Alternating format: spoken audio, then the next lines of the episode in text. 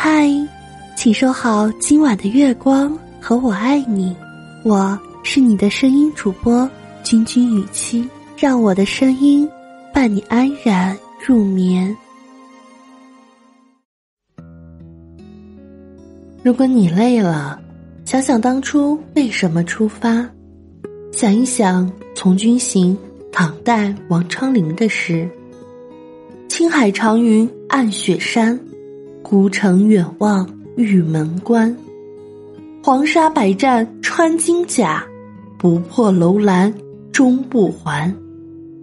将士身经百战依然不休，他说：“不攻破楼兰，我定不回来。”当你困难时，想一想，你当初定的目标；想一想，你当初为什么出发？不忘初心，坚持梦想。才能成功。如果你还没有实现你的梦想，还没有过上你想要的生活，那么你要做的不是抱怨，而是现在就开始行动。成功不可能是急功近利的模仿，梦想更不可能是人云亦云的跟随。真正能够有所成就的人，都有着对自我的清晰认知。对目标的独立选择，然后相信滴水穿石，久久为功，在踏踏实实的坚持中摆脱了平庸，塑造了他们的与众不同。如果你渴望成功，请加油，坚持梦想，不忘初心，才能走得更远。如果你累了，就好好歇一歇吧，品尝下人生的简单欢愉。想一想《浣溪沙》宋·苏轼的诗：“细雨斜风作晓寒，淡烟疏柳媚晴滩。入怀清洛渐漫漫，雪沫乳花浮无盏。了容蒿笋是春盘，人间有味是清欢。”苏轼说：“人间最有味的是清淡的欢愉啊。”一直在追求，一直在路上。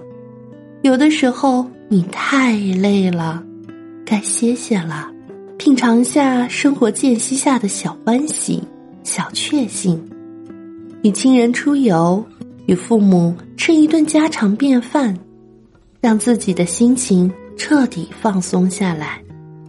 人生的意义，如果仅在于追求成功，得到的快乐并不会多。一个人最好的状态是什么样子的？